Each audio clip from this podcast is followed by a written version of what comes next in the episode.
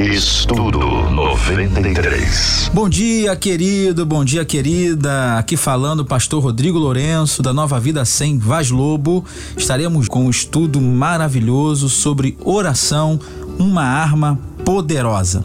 E para a gente começar, vamos trabalhar dois textos base, mas antes eu preciso te dizer o seguinte: é, nesse estudo, você que vai nos acompanhar, que já nos acompanha hoje, nós iremos aprender o que é oração, por que precisamos orar, quais são os benefícios da oração e além de analisarmos uma das orações mais lindas que eu considero na Bíblia Sagrada, que é a oração de Josafá.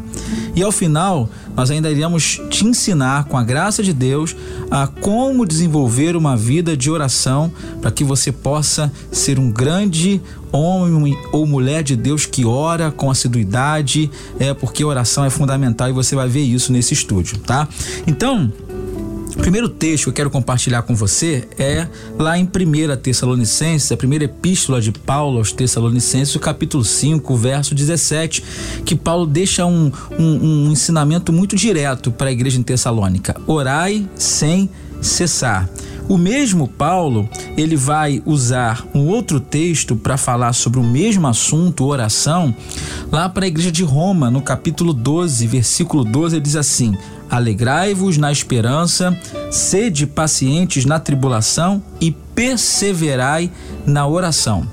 Querido ouvinte, é algo em comum e que Deus nos abençoe na condução desse estudo nessa manhã, em nome de Jesus.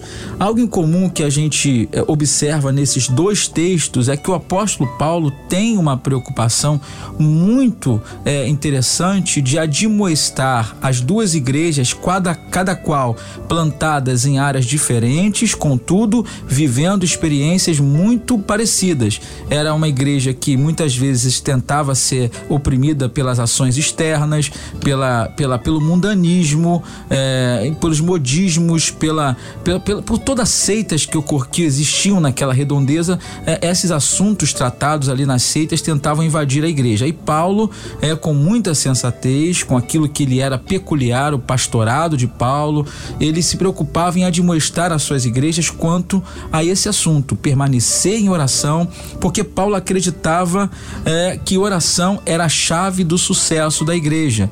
E afinal de contas, o que vem a ser oração. Queria falar com você agora, é, te levar a entender o que, que é oração. Sabe, queridos, é, por muitas vezes nós aprendemos por culturas, é, é, é, aprendizados equivocados, que oração é algo decorado, é uma reza é, repetida, mas eu quero dizer para você que a oração é um bate-papo, é uma conversa sincera, franca com Deus. Você, na oração, você vai ter a oportunidade de colocar para fora de, é, de se desnudar para o Deus que você conversa. E a gente pode traduzir é, essa minha frase, essa minha fala, dizendo que oração é uma atitude de relacionamento. A oração gera um relacionamento. Bem, agora que a gente já tem em mente o que, que é uma oração, é um bate-papo franco, sincero com Deus, é, nós precisamos saber o que, ou melhor, qual é a importância de orar? Por que, que eu tenho que orar? Qual é a ideia de eu, de eu estar em oração, como diz Paulo, sem cessar, incessante?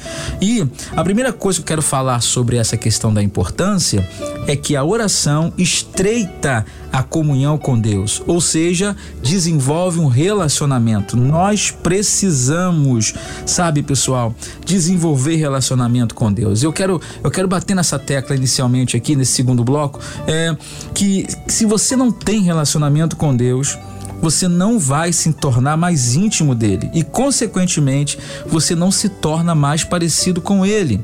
Quando a gente ora, a gente desenvolve relacionamento, se torna mais parecido com Deus. É o que diz o Salmo 91.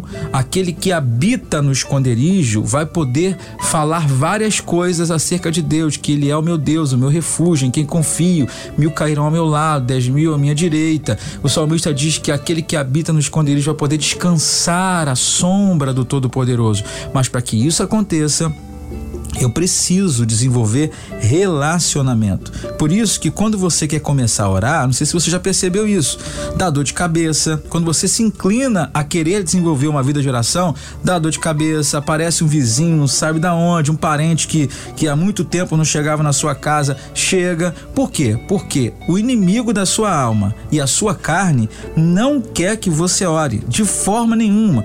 Porque se você orar, você deixa de ser mais parecido com seu eu, com a sua carne e passa a se tornar mais parecido com Deus. É, então, entenda isso: quando a sua carne se inclina para querer algo, ela nunca se inclina para querer algo bom, ela sempre se inclina para querer algo ruim quando a sua carne se inclina para algo, é só algo ruim. Por exemplo, quando dá vontade de se comer uma coisa gostosa, né? O que, que você pensa logo? Num prato de alface, num prato de cebola sem sal, num prato de cenoura? É, não. Você pensa no quê? No chocolate, no, na, na gordura da picanha, é? Claro que isso vai trazer ao longo do tempo uma consequência ruim para o seu corpo. Então, a sua carne tende a se inclinar para aquilo que não vale nada. É por isso que ela não quer que você ore. Mas eu quero profetizar, eu quero declarar que você que está ouvindo esse estudo, você vai ser levado a um novo nível de oração em nome de Jesus. Ainda falando sobre a importância da oração, Filipenses no capítulo 4, você que está anotando aí, tome nota. Capítulo 4, versículo 6, só a parte B, diz assim: As vossas petições sejam em tudo conhecidas diante de Deus pela oração, súplicas, com ação de graças. Através da oração, querido, querida, grave isso. O crente coloca aos pés do Senhor as suas fragilidades, suas dores, as suas tristezas e as suas ansiedades. E uma outra questão que envolve a importância do porquê eu devo orar é a seguinte: você que está anotando, anote aí, tome nota. A oração conduz ao fervor espiritual. Sabe, quando eu olho, quando eu leio, por exemplo, o livro de Atos, no capítulo 1, no verso 14, livro de Atos, capítulo 1, você que está aí é, acompanhando e puder fazer essa leitura com a gente, é, eu, eu, eu aprendo o seguinte: o livro de Atos ele vai falar sobre os cristãos que permaneciam unânimes é, em oração. E essa questão da permanência da unanimidade fez com que, aqui ó, todos eles permaneceram unânimes em oração juntamente com as mulheres, com Maria, mãe de Jesus e com os irmãos dele. E aí quando você chega em Atos capítulo 2, versículo 2 e 4, você entende o seguinte: é muito interessante que eles lá, ao estarem unânimes, é, as pessoas ficaram reunidas e foram cheias do Espírito Santo e começaram a falar em outras línguas de acordo com o poder que o Espírito Santo lhes concedia. Então, quando você entende que a oração conduz ao fervor espiritual, é inevitável você, ao começar a orar, não se encher do Espírito Santo. A outra coisa que eu quero ressaltar, mas não hoje, no nosso próximo encontro, é sobre a questão de nós aprendermos a desenvolver um hábito de orar. Porque todo hábito, para ser desenvolvido, ele tem que ser repetitivo. Quando eu leio o Salmo 55, versículo 17, você que está tomando nota aí para depois fazer a sua leitura mais profunda, Salmo 55, verso 17, olha que interessante o salmista nos diz: De tarde, de manhã e ao meio-dia lamentam angustiado e ele ouve a minha súplica. Olha o hábito de tarde, de manhã e ao meio-dia. Quando eu olho também para o livro de Daniel, no capítulo 6, Daniel, capítulo 6, eu sou é, levado a entender que eu preciso desenvolver um hábito de oração. Como Daniel, por exemplo, no versículo capítulo 6, versículo 10, ele diz assim: Assim que Daniel soube que esse decreto do rei havia sido proclamado, ele foi para casa e o texto diz: para o seu quarto no andar de cima, onde as janelas davam para Jerusalém, e ali orou como costumava fazer cotidianamente três vezes ao dia. Ajoelhou-se, rogou e deu graças ao, ao, Deus, ao seu Deus. Então, desenvolver um hábito de oração é trazer algo repetitivo, é fazer algo que com repetição. E aí, consequentemente, você vai conseguir ser um grande orador. E nós falamos que eu devo orar, nós devemos desenvolver uma vida de oração, porque a oração traz quietude e traz sossego.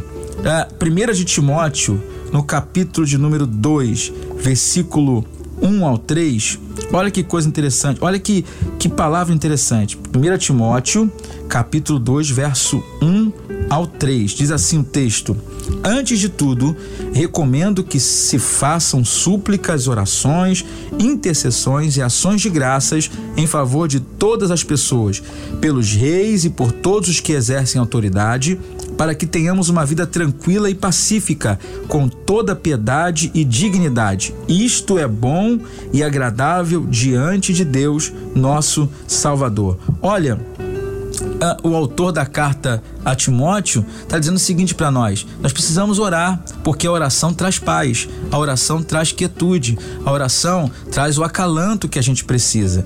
E eu penso o seguinte, pessoal: se nós, a Igreja Viva do Deus Vivo, você que nos ouve nessa manhã, dessemos as mãos e orássemos mais pelo nosso país, pelos nossos governantes, eu tenho a convicção plena que o nosso estado, Rio de Janeiro e o Brasil não estaria do jeito que está. Né? Então a gente precisa orar mais. Outra coisa que a gente precisa aprender nessa manhã é, né, ainda dentro do tema da questão importância da oração, é que a gente precisa orar. É importante a gente orar, pois Deus deseja nos ouvir a fim de agir em nosso favor. Ah, e quando a gente pensa nessa ideia de Deus desejar nos ouvir, eu entendo o seguinte: quando a gente ora, a gente abre mão da nossa arrogância da nossa autossuficiência, do nosso orgulho, da nossa soberba. A gente vai pedir ajuda e só pede ajuda quem abre mão do orgulho, quem abre mão da arrogância.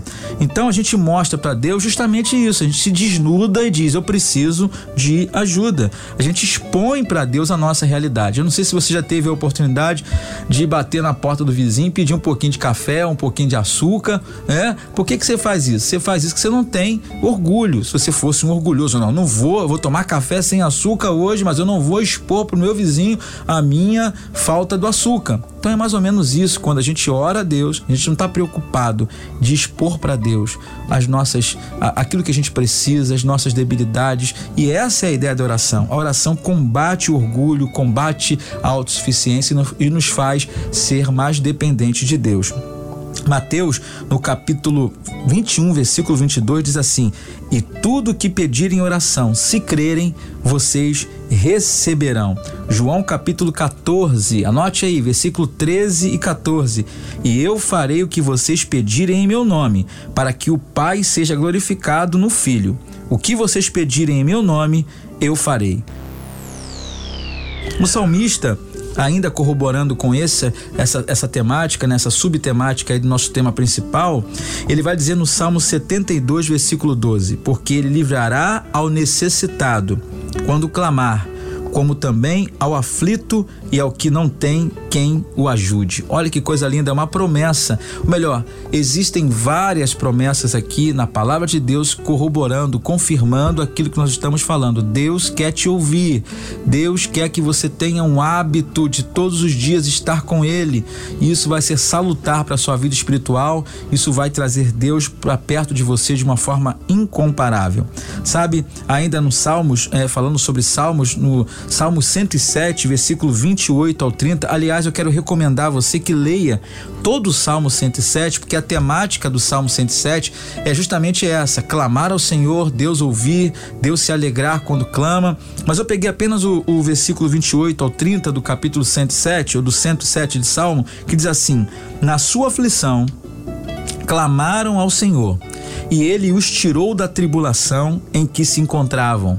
Reduziu a tempestade a uma brisa e serenou as ondas. As ondas sossegaram Eles se alegraram e Deus os guiou ao porto almejado. Querido, eu quero profetizar aqui em nome de Jesus a partir do momento que você desenvolver uma vida de oração mais, sabe, acirrada, se prepare que você vai colher milagres sobrenaturais. Isso vai ser é, algo inerente à sua mudança de atitude, mudança de postura, sabe? Ainda é, dentro dessa temática que Deus quer nos ouvir para atender, para fazer, e quando ele faz, o nome dele é glorificado. Eu me lembro de Atos dos Apóstolos, no capítulo 9, verso 40, que diz assim: Atos 9, 40.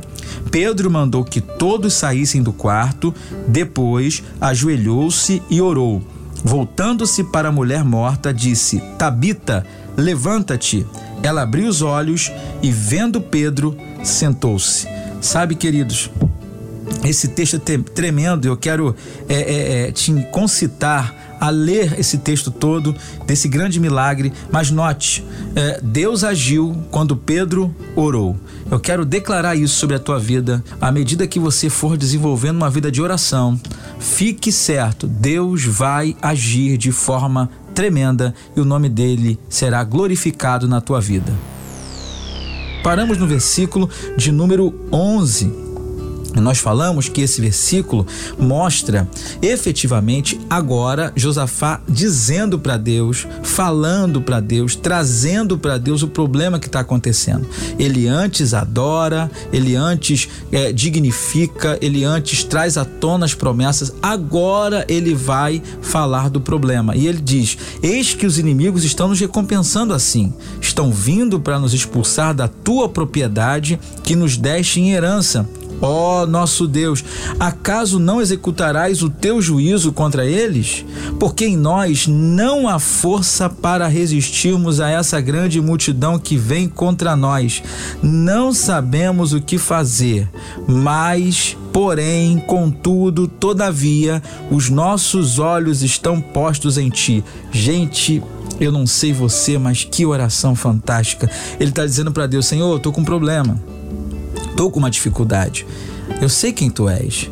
Eu quero dizer para o Senhor que eu não tenho condição, que a gente não tem condição de lutar contra esse povo que vem, é povo numeroso, é povo poderoso, em nós não tem força, mas nós conhecemos o Senhor, nós temos intimidade com o Senhor, nós sabemos quem o Senhor é, nós sabemos da tua magnitude, do teu poder, do teu senhorio. Então, Senhor, tu vai, acaso tu não deixarás de fazer alguma coisa? Josafá diz para Deus, sabendo que a resposta era óbvia, Deus iria fazer alguma coisa, porque a oração oração que ele faz, gente, é uma oração eficaz, é uma oração de alguém que tem intimidade, não é uma oração interesseira, não é uma oração que já chega pedindo, é uma oração de alguém que tem intimidade. E aí ele diz assim: é uma das frases mais lindas dessa oração e que eu tenho prazer de comentar aqui com você, é quando ele diz assim: apesar de nós não termos forças, apesar de nós olharmos a situação e nos depararmos com um, um estado tão complexo para resolução, sabe? Eu quero dizer para o Senhor que apesar da gente não saber o que fazer, nós estamos olhando para Ti. Oh, glória a Deus, que maravilha isso! Maravilha é quando a gente ora a Deus, tem intimidade tem a certeza que o Deus que a gente está orando vai fazer alguma coisa. Olhe para Deus, essa é a dinâmica da oração. Quando você ora com sinceridade, com intimidade, você tira o foco do problema e olha para Deus. Mas vamos lá, nós estamos comentando a oração de Josafá como sendo a oração de alguém que tem intimidade. Eu falei que a oração como, como é, é, uma, é uma arma que nos leva a ter mais intimidade com Deus e, consequentemente, quando a gente tem mais intimidade com Deus, a gente passa a ficar mais parecido com Ele e, consequentemente, a gente deixa um pouquinho a carne de lado e passa a ser alguém mais espiritual. E aí, quando Josafá ele faz a oração, ele coloca para Deus agora o seu problema e ele diz: Senhor estou olhando para ti. Eu me lembro dessa expressão quando o Josafá diz, estou olhando para ti, eu me lembro de Davi, gente. Davi, o grande rei Davi, íntimo de Deus, eu poderia citá-lo aqui também, mas Davi olha é, é, é, é no salmo e diz assim: Eleva os meus olhos para o monte e me pergunte onde me virá o socorro. O meu socorro vem do Senhor que fez os céus e a terra. Davi que combate Golias e ele olha e fala para Golias quem é tu e circunciso, mas na verdade ele não estava olhando para Golias, estava olhando para Deus. E aí escuta, voltando aqui para essa oração tão poderosa, Deus olha, ouve essa oração e Deus responde. O versículo de número é, 14 diz assim: Então no meio da congregação, o Espírito do Senhor veio sobre Jaz, Jaziel, filho de Zacarias, filho de Benaia, filho de Jeiel, filho de Matanias, levita dos filhos de Asaf, e disse assim: Escutem com atenção todo Judá moradores de Jerusalém e rei Josafá. Assim diz o Senhor. Gente, pega isso aí pro seu coração. Quando você ora, uma oração sincera, uma oração de adoração, uma oração de intimidade, é inevitável, é impossível Deus não te responder. Deus não vai deixar você confundido. Não sei se você crê nisso que eu estou falando, é uma palavra profética para sua vida. Você que está entendendo esse estudo como um chamamento de Deus para uma intimidade maior, pega essa palavra. Deus não vai te deixar confundido. E aí Deus começa a responder essa oração. Olha a resposta de Deus. Eu vou começar agora aqui. Deus diz assim no versículo 15: Não tenham medo nem se assustem por causa dessa grande multidão, porque a batalha não é de vocês, mas de Deus. É como se Deus falasse assim: Ô oh, Josafá, eu entendi tua súplica, hein? Ela chegou ao meu coração, ela tocou meu coração, ela tocou meu íntimo. Eu entendi tudo que você está dizendo. Fica tranquilo, a partir de agora, tá comigo o negócio. A partir de agora, a peleja tá comigo. Eu vou resolver a situação. Gente, que coisa tremenda é isso. E um, o objetivo desse estudo é levar você a esse nível, a um nível onde você aprenda a orar, onde você desenvolva a oração, onde você tenha a convicção que, é a mola mestra que vai fazer você orar, que é importante orar para que você tenha a resposta de Deus e, sendo assim, você tenha mais experiências com Ele. O versículo de número é, 16 diz assim, do capítulo 20 de 2 Crônica, ele diz assim: Amanhã vocês irão ao encontro dos inimigos e Eis que eles virão pela ladeira de Ziz, e vocês os encontrarão no fim do vale, em frente do deserto. Neste encontro, vocês não terão que pelejar, não precisarão lutar. Tomem posição, fiquem parados e vejam a salvação que o Senhor lhes dará. O ó Judá e Jerusalém, não tenham medo nem se assustem amanhã saiam ao encontro deles, porque o Senhor está com vocês. Versículo 18 diz: Então Josafá se prostrou com o rosto em terra, e todo Judá e os moradores de Jerusalém também se prostraram diante do Senhor e o adoraram. E os levitas dos filhos dos coatitas e dos coraitas se levantaram para louvar o Senhor Deus de Israel em voz bem alta. Querido, Querida, eu não sei se você entendeu o que essa oração gerou. Essa oração gerou uma ação de Deus, uma atitude de Deus. Então pega isso aí.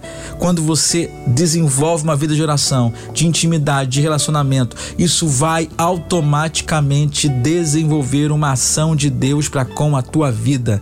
E é interessante salientar que quando Josafá recebe a resposta, ele se prostra em agradecimento.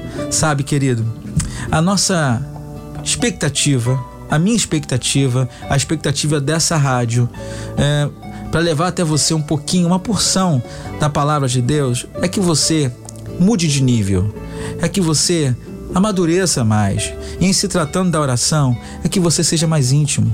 Nós precisamos ser mais íntimos. Nós precisamos reservar tempo do nosso dia. Deixa eu falar uma coisa para você aqui. Eu não sei se você vai concordar comigo, mas eu penso dessa forma. Muitas vezes é Satanás quem faz as nossas agendas. Como assim, pastor? Que, que isso? Sabe, a gente tem tempo para tudo, para ir pra academia, para ir pro shopping, para ir pro cinema, para almoçar, para dormir, sabe, para fazer tantas coisas na nossa, na nossa vida, coisas seculares, mas a gente esquece de reservar primazmente um tempo para falar com Deus, para se relacionar com um amigo, com um único amigo que pode mudar a sua vida, que pode liberar uma palavra, que pode gerar uma solução, que pode fazer um grande milagre. E é isso que Deus espera de você. É isso que Deus espera de mim. 1 Tessalonicenses 5,17, quando Paulo diz assim: orai sem cessar. E por que que Paulo diz isso, gente? É, é uma grande pergunta que não quer calar, né? Porque é, como é que eu vou orar sem cessar, pastor? Por que que eu vou orar? Como eu consigo fazer isso? Na verdade, o que Paulo estava querendo nos passar é que a oração, ela não está, ela não se, se atenta apenas a um momento do dia ou, ou a quando você vai à igreja. Você precisa ter uma vida de oração, ligado com Deus, na condução, no trabalho, em casa, cuidando dos filhos sabe? É uma vida constante, é uma ligação constante com Deus. E isso efetivamente vai levar você a estar num prisma espiritual, está é, é, deixando um pouco o prisma carnal, aquela, aquela questão que a carne manipula, e obviamente com a, a, a o fazer a oração acontecer durante o dia, durante todo o dia, é, tendo esse, essa, essa premissa de orar sem cessar, isso vai fazer o teu espírito ganhar saúde, ganhar corpulência e, consequentemente, você vai ser uma pessoa mais espiritual. E aí, é, é, ressaltando ainda sobre a questão do apóstolo Paulo, Paulo, por que, que ele dá essa, essa, essa, essa palavra a Tessalônica? Também por, pelo fato de que Dentre vários aspectos importantes da oração, nós podemos destacar a, a, que a oração ela traz a intimidade com Deus. E queridos, cá para nós a gente precisa ter mais intimidade. A gente precisa desenvolver essa intimidade com o Pai. Por quê? Porque se nós não tivermos intimidade com Ele, nós seremos como aquelas pessoas que só procuram um amigo quando está precisando de alguma coisa. E amigo que é amigo está sempre em contato, está sempre, sabe, trocando palavras. É, e quando você vai desenvolver uma intimidade, não existe como fazer isso sem travar um relacionamento. Na originalidade do homem, quando Deus é, é, criou Adão e Eva, ele colocou-os no jardim e todos os dias, na viração do dia, Deus conversava com ele. Isso é relacionamento, isso é desenvolver intimidade. E aí, quando a gente fala disso, de intimidade, relacionamento, não tem como é, é não falar disso sem citar, por exemplo, uma das orações que eu amo falar, que é, que é tremenda, que é a oração de Josafá. E a gente, quando lê segundo de Crônicas, Crônicas, segundo livro das Crônicas, você que está anotando para depois ter uma leitura mais é, é, profunda, segundo livro das Crônicas, o capítulo de número 20, ele vai falar um pouquinho sobre essa oração, é, onde Josafá está sendo pressionado por três das piores classes dos inimigos que existiam na época. O texto vai dizer no versículo 3 que ele teve medo, mas olha a postura de alguém que tem intimidade, de alguém que, que desenvolve um relacionamento com o seu Senhor, com o seu Deus. O texto diz no versículo 3: Então Josafá teve medo e decidiu orar ao Senhor, buscar ao Senhor. Olha, gente, que postura diferenciada é a postura de alguém que tem uma intimidade, um relacionamento. Quantas pessoas é, é, passam por momentos difíceis na vida, mas ao invés de ter essa postura, postura de orar, preferem se desesperar, preferem dar cabo da sua vida. Nós estamos aí em setembro, né? É, é, uma campanha contra o suicídio. Quantas pessoas, diante de, de investidas dos inimigos, é, dão cabo da sua vida porque não tem essa intimidade, não tem esse, esse comprometimento de relacionamento. Então, Josafá, com base nisso, ele faz uma oração muito possante, muito tremenda. Ele diz assim no versículo 6: Ó Senhor Deus de nossos pais, não és tu Deus nos céus? Não és tu que dominas sobre todos os reinos dos povos? Na tua mão está a força e o poder, e não há quem te possa resistir. Sabe, para a gente poder começar a analisar um pouquinho essa oração, eu quero que você analise essa oração comigo. Note que Josafá não começa orando pedindo: Senhor, me dá, Senhor, eu quero, Senhor, eu preciso. Não, não, não. Ele começa enfatizando quem é o Deus dele. Ele diz: ó oh Senhor. A palavra Senhor aqui ela tem várias, é, é, é, é vários significados, mas precisamente nesse texto a raiz aponta aqui para Kyrios, né? Para Senhor, que também no latim é Dominus, sabe? Isso significa aquele que manda, aquele que tem todo o controle. Eu quero destacar isso. Antes de pedir, adore exalte, enalteça. É assim que você começa a desenvolver uma profundidade e um relacionamento. E nós falamos no versículo 6 que Josafá começa orando porque conhecia o Deus que ele orava. Ele começa dizendo para Deus: Ó oh Senhor Deus de nossos pais, não és tu, Deus nos céus? Eu estou em 2 Crônicas, capítulo 20, verso 6. E aí ele está dizendo para Deus: Senhor, tu és o Senhor, tu és o que manda, tu és o Deus que manda desde a época dos meus pais. Eu conheço quem tu és, eu sei que tu dominas todos os reinos e povos, eu sei que tu tens o poder de dominar toda e qualquer. Na tua mão está a força, na tua mão está o poder e não há quem te possa resistir. Josafá está dizendo para Deus, Senhor, eu sei que o poder está em ti, eu sei que a graça, de, é, é, é que, que, a, que a magnitude está no Senhor e é por isso que eu oro. Ele continua no versículo 7. Ó oh, nosso Deus, acaso não expulsaste os moradores desta terra de diante do teu povo de Israel e não adeste para sempre a posteridade de Abraão, teu amigo? Olha o que ele está dizendo: Senhor, eu sei que tu fizeste no passado, eu sei que tu podes fazer no futuro, então eu te conheço, eu sei que tu é, tu foste amigo de Abraão e eu creio que tu também é o nosso amigo. E ele continua: eles têm morado nessa terra e nela edificaram um santuário ao teu nome, o teu povo edificou um santuário. Ele continua falando, versículo 9: Eu estou. Se algum mal nos sobrevier, espada, juízo, peste ou fome, nós nos apresentaremos diante desse templo, diante de ti, pois o teu nome está nesse templo e clamaremos a ti na nossa angústia e tu nos ouvirás e livrarás. Gente, que coisa tremenda! Josafá, por meio de uma relação íntima, de uma oração íntima, ele está trazendo à tona um pacto que foi feito, uma promessa que foi feita.